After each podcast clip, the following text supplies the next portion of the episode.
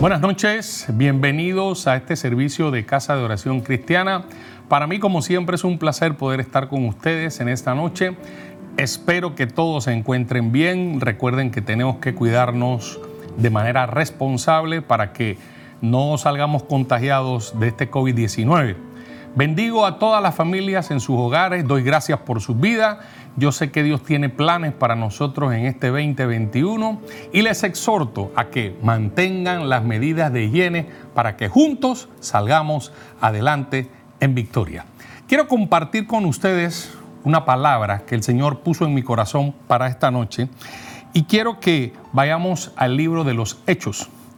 Busque ahí en su Biblia Hechos capítulo 3 versos del 1 al 8 y vamos a leer la palabra del Señor. Voy a leer en la versión eh, NTV.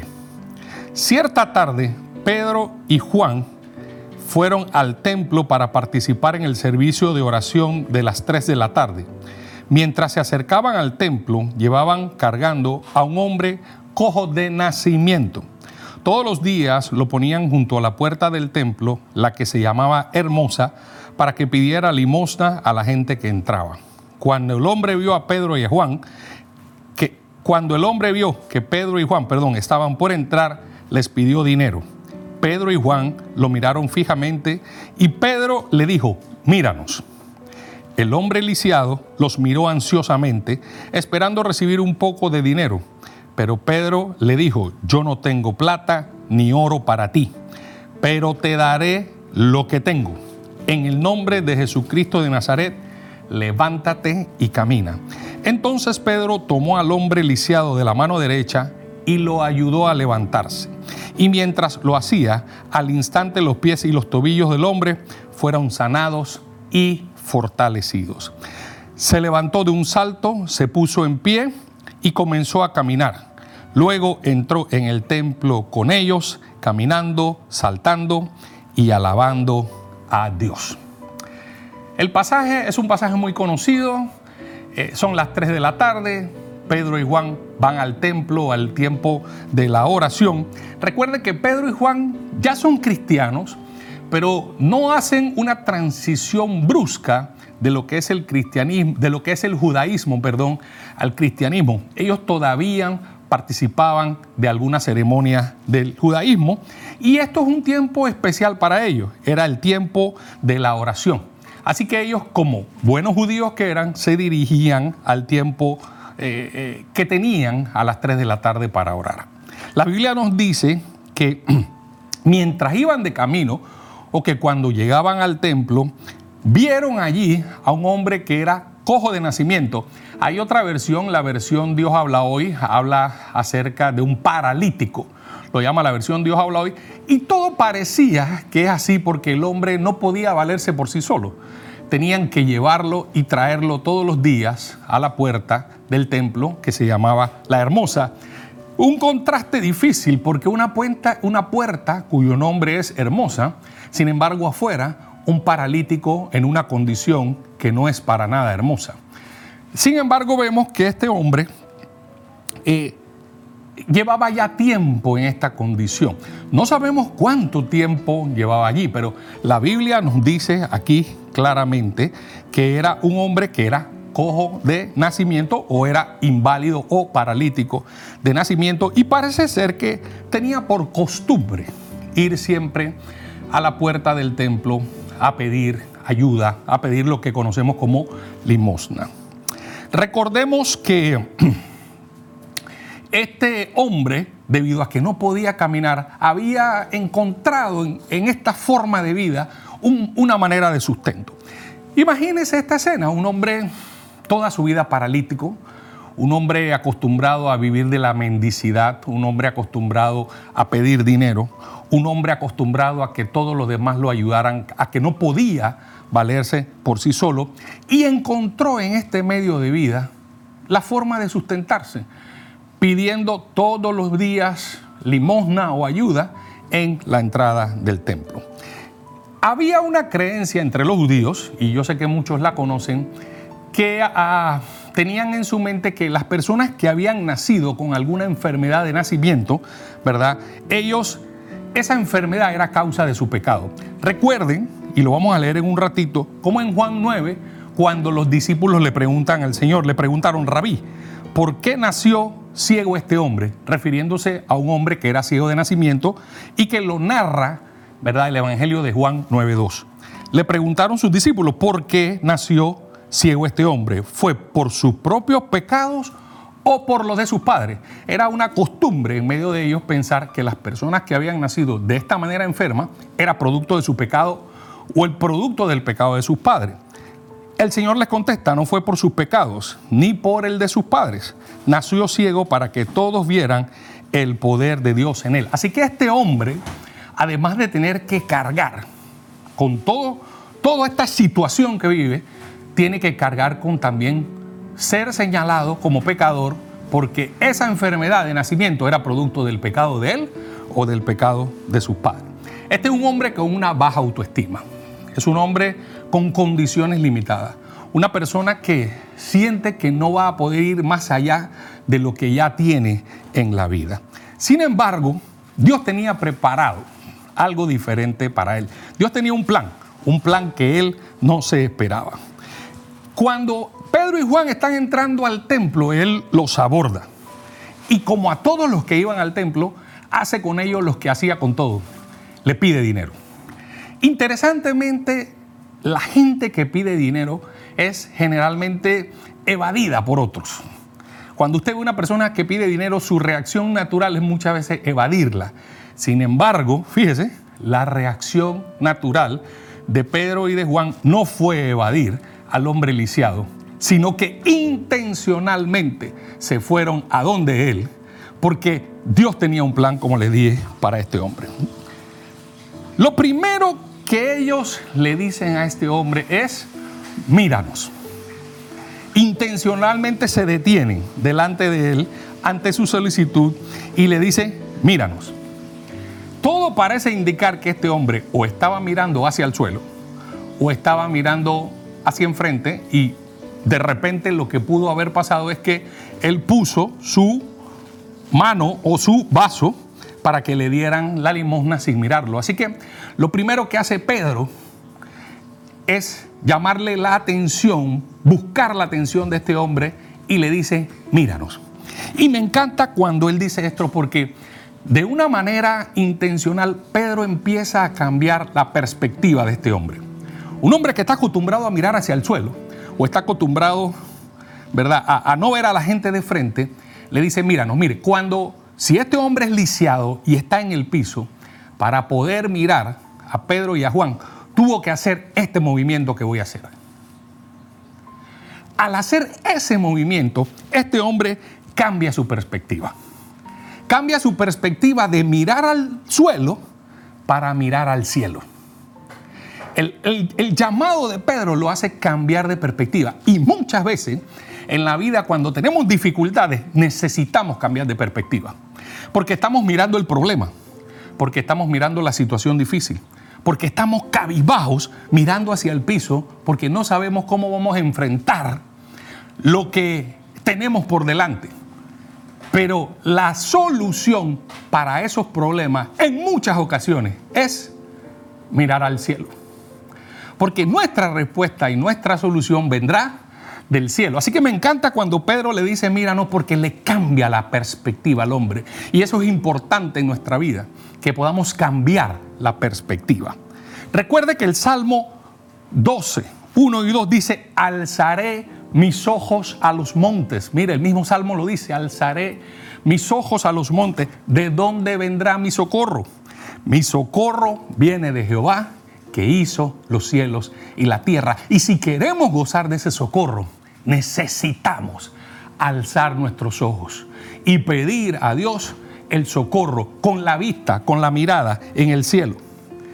Cambiar la perspectiva de tu mirada es importante. Cuando te concentras en el problema, en la enfermedad, cuando tienes tu mirada en la deuda, en la situación económica, empiezas a derrotarte por dentro. Necesitamos cambiar nuestra mirada. Mira lo que dice Colosenses 3, 1 al 3. Si pues habéis resucitado con Cristo, buscad las cosas de arriba, donde está Cristo sentado a la diestra de Dios. Y mire lo que añade, poned la mira en las cosas de arriba, no en las de la tierra, porque habéis muerto y vuestra vida está escondida con Cristo en Dios. Dos pasajes que nos llevan a lo que Pedro hizo con el cojo, mirar hacia arriba, con el paralítico, mirar hacia arriba. Cambia tu perspectiva. Deja de estar mirando el problema. Deja de enfocarte en la enfermedad, en la situación difícil. Cambiemos nuestra perspectiva y comencemos a mirar a dónde viene la solución, de dónde viene el socorro. Miremos hacia arriba. Lo segundo que Pedro le dice, y me encanta esto, generalmente la actitud nuestra cuando alguien nos pide dinero es tratar de salir de él y de repente darle dinero. O si no tenemos, como les dije, evadirlo, como se dice en buen panameño, para los que escuchan en otros países, chifearlo. Lo, lo evadimos. Sin embargo, Pedro y Juan, sobre todo Pedro, es sincero con este hombre. Y mire lo que le dice, mire lo que le dice. Yo no tengo plata ni oro, pero te daré lo que tengo. La pregunta es, ¿qué tiene Pedro? Si no tiene dinero, ¿qué tiene Pedro? Y, para, y para poder llegar a lo que quiero enseñar en esta noche, yo quiero que retrocedamos un poquito en la historia. Estamos, recuerden, el capítulo 3 de los Hechos de los Apóstoles. Yo quiero que vayamos al capítulo 2. El capítulo 2 es uno de los capítulos más conocidos por todos los cristianos evangélicos pentecostales, aleluya. ¿Por qué? Porque es el día de Pentecostés. Es el día en que los discípulos están juntos, unánimes, reunidos, orando. Y la Biblia dice que de repente vino sobre ellos un estruendo, como de un viento recio. Y se les aparecieron lenguas como de fuego sobre cada uno de ellos y todos, todos fueron llenos del Espíritu Santo. Es el día de Pentecostés. Es un día importante en la vida del el cristianismo. Es allí donde el Espíritu Santo se manifiesta sobre los discípulos y aparecen sobre ellos lenguas como de fuego y todos, todos los que estaban allí fueron llenos del Espíritu Santo. Pero vayamos un poquito todavía más atrás, retrocedamos del capítulo 2 y vayamos al capítulo 1 de Hechos de los Apóstoles. Y en el capítulo 1 Verso 8, el mismo Jesucristo, antes de ascender a los cielos, les dijo lo siguiente a sus discípulos, pero recibiréis poder cuando haya venido sobre vosotros, ¿quién? El Espíritu Santo. Y me seréis testigos en Jerusalén, en toda Judea, en Samaria y hasta lo último de la tierra. ¿Qué tiene Pedro? ¿Qué tiene Juan? ¿Qué traen al paralítico, al, al mendigo? ¿Qué traen a Él? Traen la poderosa presencia del Espíritu Santo con ellos, que no solo le va a proporcionar a este hombre una solución momentánea, lo que les trae Pedro, lo que trae el Espíritu de Dios para este hombre, es la solución total a los problemas de mendicidad, a los problemas de parálisis que este hombre tiene. Y cuando nosotros tenemos ese fuego del Espíritu Santo en nuestra vida, esos problemas desaparecen. Todos los problemas de deuda, todos los problemas de enfermedad, todos los problemas que tengamos de preocupaciones desaparecen cuando tenemos una relación poderosa y una comunión íntima con el Espíritu Santo. Marcos 16, 17 y 18, el Señor le dijo, y estas señales seguirán a los que creen, a los que creen en Él. En mi nombre echarán fuera demonios. Hablarán nuevas lenguas, tomarán en las manos serpientes, y si bebieren cosa mortífera no les hará daño. Sobre los enfermos pondrán sus manos y sanarán. Y esta es una de las evidencias de lo que el Señor le dijo a los discípulos, porque ellos pusieron su mano derecha y ahora lo vamos a ver sobre este enfermo y el hombre fue sano. Me gusta porque Pedro no tiene lo que él esperaba, lo que este hombre esperaba. Este hombre esperaba dinero. Pero Pedro no viene con dinero. Pedro viene bajo la poderosa unción del Espíritu Santo y le declara una palabra que el Señor quiere declarar para tu vida en esta noche. El Señor le dice a este hombre, levántate y anda. Levántate y anda. Mire, yo sé que esta situación, que esta pandemia que nos ha azotado, nos ha dejado a muchos en el piso. Cuando empezó el año 2020, la situación económica de muchos de nosotros era una. Terminado el año 20, iniciando el 21, la situación económica de muchos, incluyéndome, es otra. Eh, hay deudas acumuladas que no sabemos cómo vamos a pagar. Esta pandemia nos ha dejado enfermedades. Algunas personas han sufrido el COVID y producto de ese COVID tienen secuelas en su cuerpo. Algunas personas han perdido recientemente familiares muy queridos desde que inició la pandemia hasta la fecha. Han perdido familiares muy queridos. O sea que en, el hogar quedó un vacío que esta pandemia dejó. Ha quedado también incertidumbre en cuanto a los trabajos. Algunos están suspendidos, otros a medio salario. O sea, hay una situación realmente que llega un momento donde el impulso normal de nosotros es mirar hacia abajo, donde el impulso normal de nosotros es sentirnos caídos, donde el impulso normal de nosotros es sentirnos abatidos. Y eso es normal, porque es mucha presión sobre nuestros hombres. Pero yo quiero decirte en esta noche, y yo quiero declarar esta palabra para tu vida, en el nombre de Jesús, levántate y anda. Quita tu mirada del problema, quita tu mirada de la deuda, quita tu mirada de la circunstancia. Yo no te estoy diciendo que hagas como que aquí no está pasando nada. Yo lo que te quiero decir es que ahí está la deuda, sí. Ahí está el problema, sí. Ahí está la circunstancia, sí. Pero tú no tienes puesto todo tu esfuerzo y, y, tu empeño en esa situación. Tú tienes puestos tus ojos en el Señor, en Jehová de los ejércitos, en el que hizo los cielos y la tierra. Tienes puesta tu mirada en aquel del cual viene tu socorro. ¿Y de dónde viene nuestro socorro? Que ya lo leímos. Viene de Jehová, que es el que hizo los cielos y la tierra.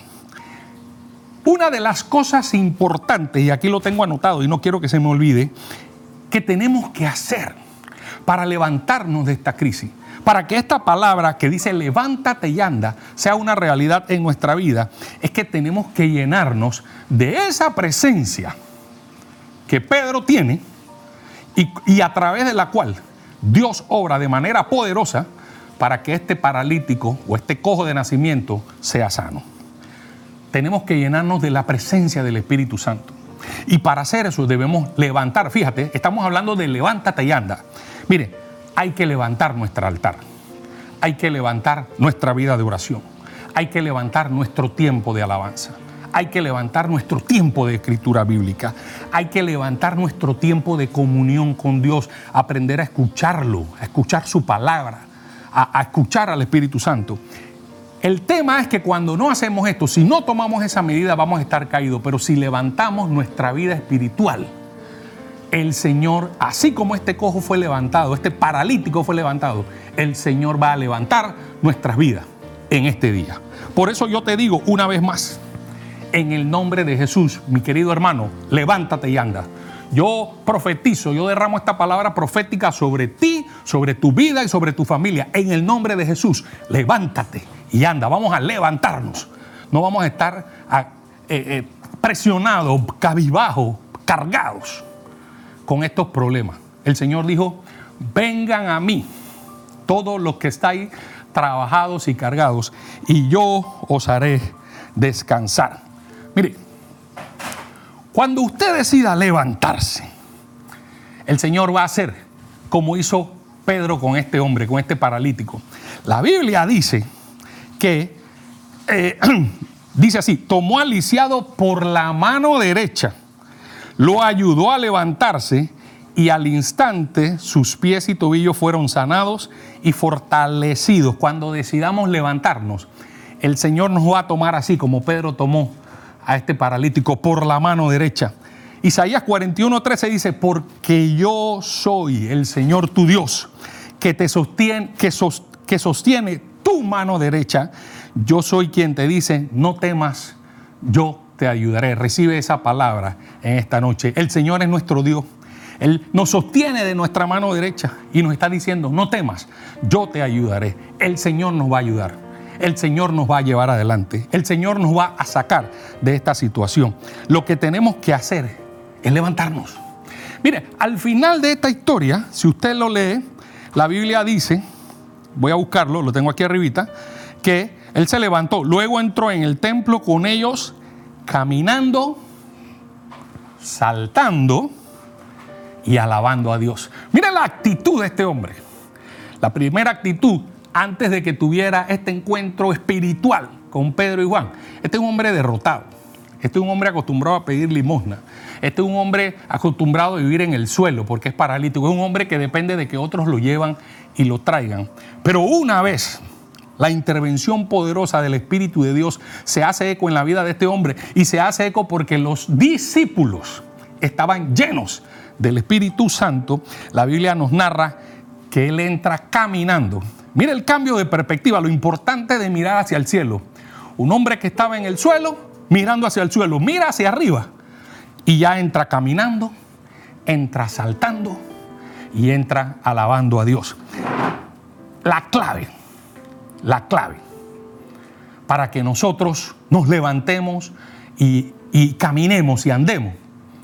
Es que nosotros podamos levantar nuestra mirada. Cuando levantemos nuestra mirada al cielo, vamos a dejar de lado. Dios nos va a ayudar, nos va a sostener. Él lo dijo, yo soy tu Dios, que te sostiene de tu mano derecha y quien te dice, no temas, yo te ayudaré. El Señor nos va a ayudar y vamos a cambiar la perspectiva de una mentalidad o de un espíritu eh, apocado o de, de, un espíritu triste, vamos a cambiar a un espíritu alegre. Vamos a, vamos a entrar delante de la presencia del Señor, saltando, cantando, caminando, alabando a Dios. Cuando decidamos mirar hacia el cielo, el Señor va a cambiar nuestra perspectiva de vida. Y todos los problemas que nos aquejan, y se lo digo porque yo no le estoy predicando de, la perspectiva ajena. Yo soy el primero que no sé qué voy a hacer porque ya se acabó la famosa amnistía de los bancos el 31 de diciembre y ya los bancos empezaron a llamarme para cobrar las deudas viejas. Así que no le, predico desde la perspectiva ajena, le predico desde la perspectiva propia. ¿Qué voy a hacer? el Señor en mi socorro. Yo voy a levantar mis ojos a los montes y el socorro vendrá de Jehová que hizo los cielos y la tierra.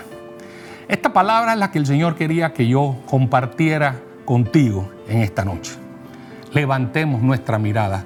Yo no he dicho que se acabó el problema, pero levantemos nuestra mirada, cambiemos nuestra perspectiva. Yo quiero orar en esta noche por ti y por tu familia. Recuerda, bendigo tu vida y te envío una vez más esta palabra. En el nombre de Jesús, mi querido hermano, levántate y anda. En el nombre de Jesús, levántate y anda. Profetizo sobre tu vida esa palabra, levántate y anda. Yo quiero que cierres tus ojos allí donde estás y vamos a orar. Señor, yo te doy gracias por cada uno de mis hermanos los que han visto y oído este mensaje, ya sea que lo vean en vivo o lo vean posteriormente, porque yo sé que esta palabra tú la preparaste para tu pueblo. Tú quieres que tu pueblo inicie un nuevo tiempo, un tiempo de levantar la mirada, porque es tiempo de caminar, es tiempo de avanzar, es tiempo de seguir hacia adelante. Y yo quiero orar por cada uno de ellos, para que tú traigas consuelo en medio de sus dificultades, para que tú traigas Señor, alivio en medio de sus cargas. Consuela, Señor, y da paz a las familias que perdieron a seres queridos. Y trae tú, Padre Santo, de esa paz que sobrepasa todo entendimiento para ellos y sus vidas. Pero yo bendigo a tu pueblo en esta noche. Y yo declaro que ellos se van a levantar en el nombre de Jesús. Yo declaro que ellos van a caminar, ellos van a avanzar en el nombre de Jesús, porque tú tienes planes maravillosos para nosotros y vamos a conquistar aquello que tú has preparado para nuestra vida. Mi hermano, es un gozo estar aquí contigo en esta noche. Este es el mensaje que Dios puso en mi corazón para ti. Levanta tus manos allí donde estás. Te bendigo. Que Jehová te bendiga y te guarde que el Señor haga resplandecer su rostro sobre ti y tenga de ti misericordia. El Señor alce sobre ti su rostro y ponga en tu vida paz. Recuerda lo que el Señor te habló en esta noche. Levántate, anda, quita tu mirada del suelo, no andes con la cabeza baja, eleva tu mirada hacia el cielo, porque nuestro socorro viene de Jehová, que hizo los cielos y la tierra. Que el Señor te bendiga.